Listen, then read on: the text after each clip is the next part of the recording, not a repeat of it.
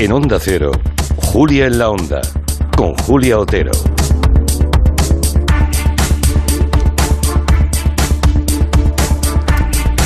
Bueno, pues sigue col- colgada la encuesta. Vamos a ver si los oyentes contestan adecuadamente. El país que ha dedicado más porcentaje de su PIB a apoyar a Ucrania, si Estados Unidos, Estonia o Polonia. Y vamos con otras cuestiones de- del día. Por ejemplo, con lo que habéis aprendido en política internacional esta semana. ¿Qué, qué ha sido lo tuyo, Fernando? Pues mira, ¿Qué sabes que no sabías hace unas semanas? Pues voy a. del- una cosa del Nobel de Medicina, que siempre hablamos del Nobel de la Paz, que acá se lo acabamos dando a genocidas, eh, pero claro, en el Nobel de, la, de Medicina también han pasado cosas que hoy lo vemos un poquito reguleras. Porque claro, la medicina hoy está muy bien, hay muchos avances, pero la medicina a lo mejor hace casi un siglo, pues había cosas un poco raras. De hecho, el, el Nobel del año 49, el Nobel de Medicina, se lo llevaron el portugués Antonio Gasmoniz y un médico suizo llamado Walter, o Walter Rudolf Hess, que ya digo, cito, ¿eh? por lo que le dieron el, el Nobel de Medicina, por su descubrimiento del valor terapéutico de la lobotomía en determinadas psicosis. La lobotomía, en aquel- Sí, sí. lobotomía prefrontal en aquel entonces era pues que te metiesen una especie de punzoncito en el cerebro y ahí empezaban a tocar y hacían unos destrozos espectaculares. Era en buena medida cómo se hacía la, eh, cómo funcionaba la psiquiatría o la psicología en aquella, en aquellos momentos del siglo XX. Claro, dieron- tremendo. que no tenía nada de científico, que era una barbaridad. Bueno, Luego se descubrió y, y- y hay técnicas bastante mejores. Pero en aquel momento, pues se llevó el Nobel y todo. Claro, es que los premios son hijos de su tiempo. ¿no? Efectivamente. Claro, 1949, hay Eso que es. decirlo muchas veces porque ahora nos sorprende enormemente. ¿Y tú, Eduardo, qué sabías, eh, qué no sabías que sabes? Pues yo he descubierto esta semana leyendo mm, sobre la Segunda Guerra Mundial y, y Alemania, no lo sabía, que en el campo de concentración de Buchenwald en, en Alemania hay un roble que se dice que es el roble de Goethe, que era donde se cuentan las leyendas que escribió ahí Fausto y muchos de sus de sus obras, ¿no? Y donde se iba a inspirar y es una historia bastante mm, paradójica, ¿no? Que el padre de, de la literatura alemana tuviera un, un árbol en uno de los campos de concentración nazis Sí. hasta el 44, que el árbol por un bombardeo se, se, se, derru- se derribó y queda simplemente los restos, el tocón ahí de- del árbol de Goethe, el roble de Goethe, como lo llaman. Y me parece una metáfora bastante Pues sí. llamativa. Esta semana nos ha escrito Andrés un, un correo preguntándonos por la ola de calor que está afectando a India y a Pakistán. Antes también hemos hablado Mm. con, em, con Clara Jiménez Cruz en Maldita Hemeroteca porque se ha hecho viral un WhatsApp en el que se decía con una especie de mapa en el que se llegaba a 62 grados. Ya he dicho, Clara, que eso no es verdad. 62 no, pero 40 y, sí, 49 sí. Sí. ¿no? Vale, ¿cómo está repercutiendo esta ola de calor tan brutal en India y Pakistán en la situación de los dos países? Pues la verdad, Julia, es que la, la situación es bastante dramática y es que ha habido estados en la India que, como tú decías, por ejemplo, han tenido que cerrar escuelas en, por las altas temperaturas, porque es que se ha llegado hasta 49 grados, que no, que es bastante. Pero lo peor de todo es que se están produciendo también cortes de electricidad por ese aumento de la demanda energética, ¿no? Las centrales no dan abasto, no hay carbón suficiente y el resultado al final es que estamos viendo en, en Pakistán, en India, hogares que se están quedando sin electricidad pues nueve horas al día, ¿no? Y esto hace pues que las familias indias no puedan usar los aires eh, acondicionados, tampoco las neveras y al final el efecto de la ola de calor se Claro. incremente. Y además hay que tener en cuenta otro elemento importante, Julia, y es la pérdida de cultivos, ¿no? Muchas cosechas se están perdiendo pues como consecuencias de, de estas temperaturas extremas y los agricultores pues, no pueden ni labrar las tierras, tampoco cuentan con agua suficiente para regarlas y lo más importante y destacable es que apenas estamos en primavera y hay mm, ya hay regiones de India donde el rendimiento de las cosechas de trigo, por ejemplo, ha bajado hasta un 50% y sumemos todo lo que el impacto que tiene la crisis en Ucrania, ¿no? Y en Pakistán algo parecido con los cultivos de manzanas y Son melocotones. ¿no? grandes Entonces, productores de productos agrícolas. Exactamente. Ya. Es que es el octavo exportador de trigo a nivel mundial trigo, estamos viendo esta ola de calor, claro, y es un país Ucrania y Rusia, que también Claro, y además mucho. un país hiperpoblado, es decir, con mucha densidad de población, y esto es un poco una advertencia de, de que los cam- el cambio climático está ahí y en estas, en estas regiones con tanta densidad de población, pues es peligroso a la larga. Es un problema potencial enorme. Pues sí, eh, sobre todo porque como yo, eh, ya no de, ya dependemos de otros países, por ejemplo, para cosas tan primarias como el trigo, ¿no? Ya no cultivamos nada, igual que dejamos de fabricar todo, también dejamos de cultivar algunas cosas Claro. importantísimas, ¿no? Que son la base de nuestra alimentación y así nos luce el pelo. Bueno, igual igual esto hace que regresemos a un cierto eh, a un, a un cierto cambio, ¿no? De ciclo, no lo sé. Bueno, o sea, acercar, acercar seguramente es más las... Sí, a ver, también te digo, relocalizar Julia, otra vez, claro. Se están sumando muchas cosas, porque relocalizarlo dice, bueno, me lo traigo a Ucrania, que está relativamente cerca, o a Rusia, y de repente entran en guerra. Entonces ya, la India no, Rusia y Ucrania tampoco. Como que la situación global es muy difícil, y encima tenemos los de los puertos en China. O sea, la política agraria común de la Unión Europea, que lleva décadas, viene al final viene a ser eso, que nosotros podamos producir nuestros propios alimentos, porque al final si hmm, dependes de un externo y te lo cortan, es que te quedas sin comer. Claro, lo podemos plantar nosotros, ¿no? Ahora, la gente que se dedique a cosecharlo y a trabajarlo, que se gane la vida decentemente y dignamente, claro. Ahí está la, clave, ¿no? Otro asunto, el tema de espionaje con Pegasus. Mm, hay otros jefes de gobierno, no vamos a hablar del tema de España, porque todo lo que sabemos ya lo sabemos y, y estáis aquí para orden mundial, pero en su momento se supo que Merkel, Macron, Boris Johnson también habían sido víctimas de este software de Pegasus. Por tanto, aquí hay mucho de política internacional, ¿no? O sea, aquí los que espían quieren saber cuáles son los antes de que se produzcan los movimientos de los líderes más importantes del mundo, porque, la diferencia es que ni Merkel dijo que sí, ni Macron ni Boris Johnson, ¿no? Lo mantuvieron, no dijeron ni que sí ni que no, supongo, ¿no? Ni afirmaron ni ni desmintieron. Eso es, y luego eh, creo que también Charles Michel, el presidente actual del, Consejo Europeo, también fue espiado, o sea que esa que, que te espíen con, con, Pegasus viene a ser la, la tónica habitual en, el mundo de estos últimos años y efectivamente hay muchísimo de política internacional, desde el origen del software a, evidentemente las aplicaciones que, tenemos hoy. Para que los eh, oyentes se puedan centrar, Pegasus es una herramienta de espionaje creada por NSO Group, que es una compañía israelí tecnológica, además Israel es muy avanzado en estas eh, cuestiones, que además es una empresa muy cercana a Benjamin Netanyahu, que es bueno el anterior primer ministro de, Israel, y empezó a utilizarse como eh, software espía en el año 2015. Esto lo hizo la policía israelí, que buscaba bueno pues conocer un poco los planes de los grupos armados palestinos y intentó diseñar un programa pues, para poder espiarles, ¿no? Y entonces se ha utilizado para infiltrarse en móviles de eso, periodistas, activistas, líderes políticos, etcétera, etcétera. Cuenta con la ventaja de que no necesita clics o enlaces para insertarse en el móvil, ¿no? Como muchos muchos de estos intentos de, eh, de estafa que te mandan un SMS que es un... Te ha llegado el paquete. pero, hasta que no, pero hasta que no abres y le das a un eh, clic no puede entrar. Ahí puedes defenderte. De aquí no, ¿eh? no, aquí no, no, hacen, no, tienes que hacer absolutamente nada. O sea, entra, entra igualmente. Te pueden hacer incluso una llamada perdida por WhatsApp y ya te la han colado. Entonces, eh, te permite recuperar eso, todo tipo de, de, información que te espíen sin que el usuario sea consciente de ello. ¿Y quién puede tener ese software? Que ha sido como una de las claves de estos últimos días, ¿no? Porque eh, la comercialización de Pegasus está, en principio, limitada exclusivamente a los estados.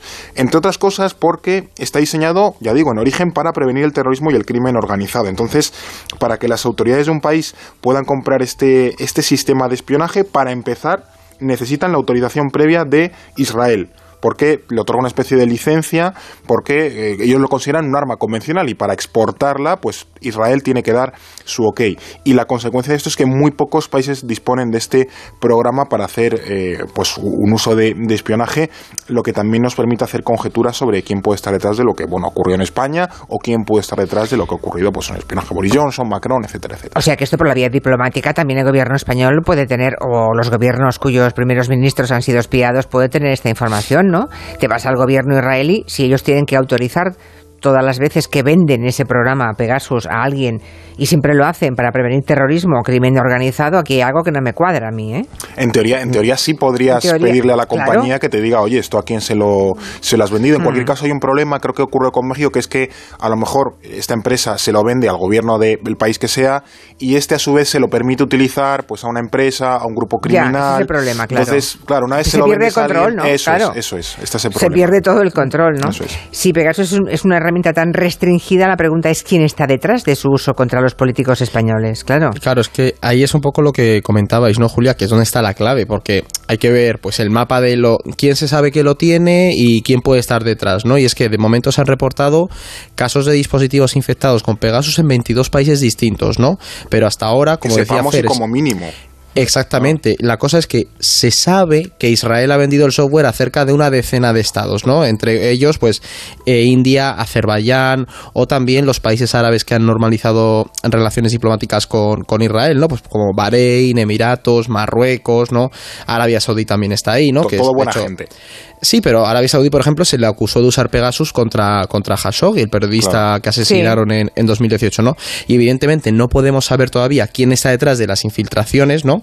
Pero lo cierto es que el espionaje se produjo entre los meses de mayo y junio del año pasado, justo cuando estalló la crisis diplomática entre España y Marruecos por el viaje de, del líder del Frente Polisario, ¿no? Entonces, sí que se están haciendo conjeturas de hasta qué punto pues puede ser un país con el que hay ciertas tensiones al que le interesa tener algo de información, ¿no? Y además creo que a Macron también había sospechas de, de que mm. hubiera podido haber tensiones con Marruecos si hubieran hecho esto, pero como sabemos, no se puede confirmar nada de esto y son todo rumores y conjeturas que se hacen en base a la poca información que se tiene de qué países poseen esta herramienta. Y por, añadir aquí una, una, cosa, este nuevo bueno, escándalo de ciberespionaje también nos tiene que servir para pensar en lo necesario que es regular este tipo de cuestiones a nivel internacional. Estos programas de espionaje son muy nuevos, es un arma muy nueva y el mundo que siempre va con retraso en cuanto a legislación de la realidad, pues claro, tiene que adaptarse. De hecho, ahora creo que la Unión Europea se estaba, se estaba discutiendo hacer una legislación, una regulación del uso de este tipo de, de herramientas porque cada vez hay más voces expertas que plantean que igual hay, igual que hay tratados o convenciones internacionales para regular el uso de X armas, yo que sé, desde las armas convencionales, no exportar a países en guerra, hasta el uso de armas químicas o nucleares, si esto es una ciberarma, pues tendrá que haber tratados que regulen el uso de esas ciberarmas, ¿no? Porque al final si no, es barra libre y eso acaba muy mal. Y, puede acabar en, unas manos muy equivocadas y muy peligrosas. Puede acabar en manos de aquellos a los que supuestamente quiere combatir, o sea, terrorismo o crimen organizado. Y que al final pensemos en la capacidad de chantaje o presión que puede tener cualquier gobierno o organización eh, paralela, ¿no? Que tenga esa información de un presidente del gobierno, pues de como Pedro Sánchez, Macron o, Merkel. Y que además Pegasus es específico, o sea, es excelente como arma, es decir, tiene una efectividad altísima, está muy bien diseñada, todos los, todo lo que hay expertos informáticos está muy bien diseñada y claro, eso lo hace todavía más peligrosa.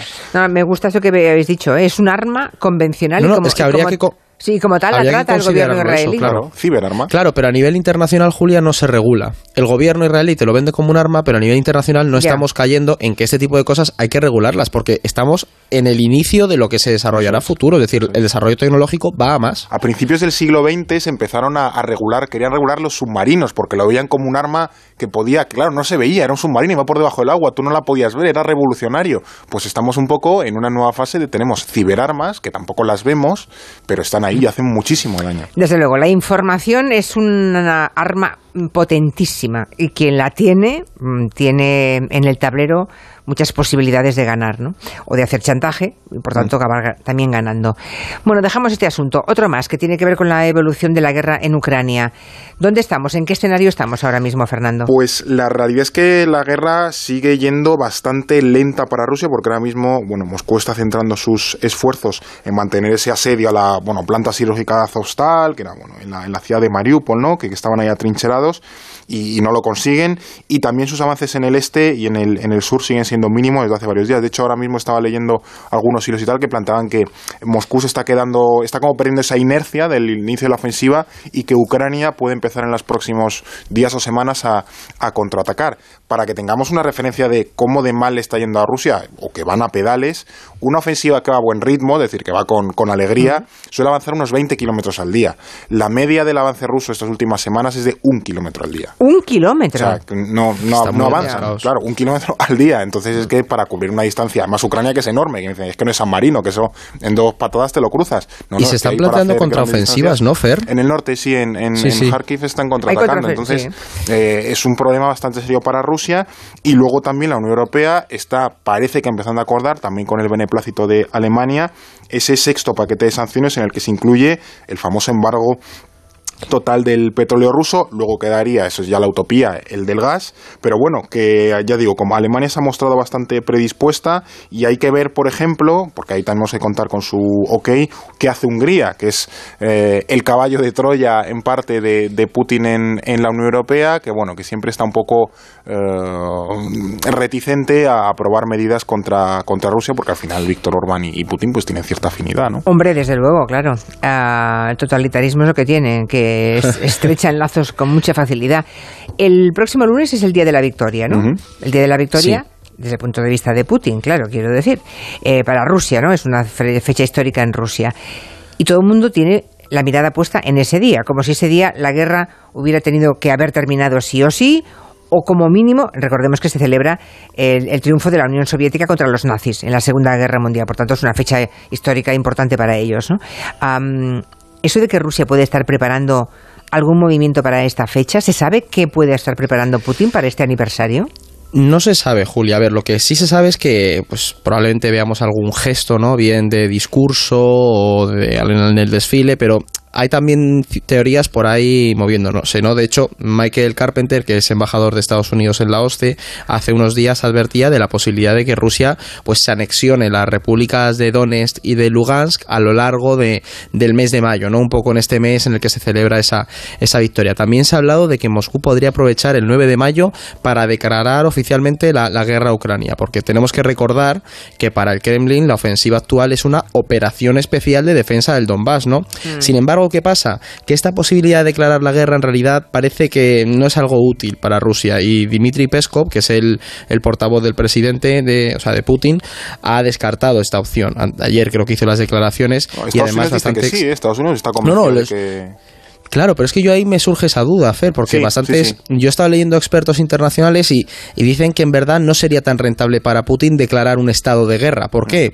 Porque ahora mismo, Julia, pues mm, Moscú lo que dice es que está en una operación especial, ¿no? Y esta situación, digamos que es bastante práctica porque puedes terminar con esa operación especial cuando tú quieras. Mientras que en un estado de guerra cambia mucho todo el contexto. Hay que firmar la paz, de hecho. Claro, involucras a la población, tus objetivos ya pueden cambiar porque no vas a declarar una guerra para hacer exactamente lo que estás haciendo la operación especial, ¿no? Tienes que vendérselo también a la población. Por eso hay quien apunta que sería descartable esta declaración del estado de guerra. Además hay que también considerar un detalle eh, que es al final que... Lo del 9 de mayo, Efectivamente, que, el 9 de mayo representa e, ese triunfo de, de, Moscú, de, la Unión Soviética, de Rusia contra el nazismo y recordemos que esa retórica de, Rusia durante toda la invasión ha ido dirigida hacia esa desnazificación de Ucrania y a desacreditar a Zelensky pues como un presidente cercano al, al nazismo. De hecho, hace unos días Rusia tuvo lío con Israel porque, bueno, se metió en un embolado de que ah, les llamaba antisemitas a los propios israelíes y, bueno, un desastre. ¿no? que decía que, Hitler tenía sangre judía. Sí, sí, a Israel no le ha gustado nada. Tengo un oyente que pregunta qué pasa con la activación del ejército de Bielorrusia en unas maniobras no planificadas. Bueno, Bielorrusia es prorrusa completamente, de hecho ha habido ataques desde suelo bielorruso.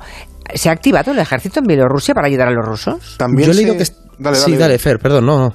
Eh, con Bielorrusia, al principio de la invasión se asumía que iba a apoyar, incluso podía llegar a invadir eh, Ucrania también, pero por lo que pude leer o se intuye y demás, Lukashenko, que es el presidente de Bielorrusia, que tiene una excelente relación con, con Putin, em, sí quería, pero el, bueno, los militares bielorrusos, que tienen cierta afinidad también con lo, con lo ucraniano, porque al final es una cultura muy compartida entre Rusia, Bielorrusia y Ucrania, no estaban nada a favor de la invasión de Ucrania y al parecer pues pusieron bastantes objeciones, la moral era baja, es decir, que si Bielorrusia quería invadir Ucrania, mm. era bastante probable que el ejército bielorruso pudiese medio rebelarse, o sea, corría ese riesgo y, dijo, mira, yo no me la voy a jugar. Que y aquí, por añadir una cosa a lo que dice Fer, Julia, para que los oyentes lo sepan cuando oigan hablar de Bielorrusia, hay que entender que Lukashenko es amigo de Putin, pero sobre todo es un superviviente. Hombre.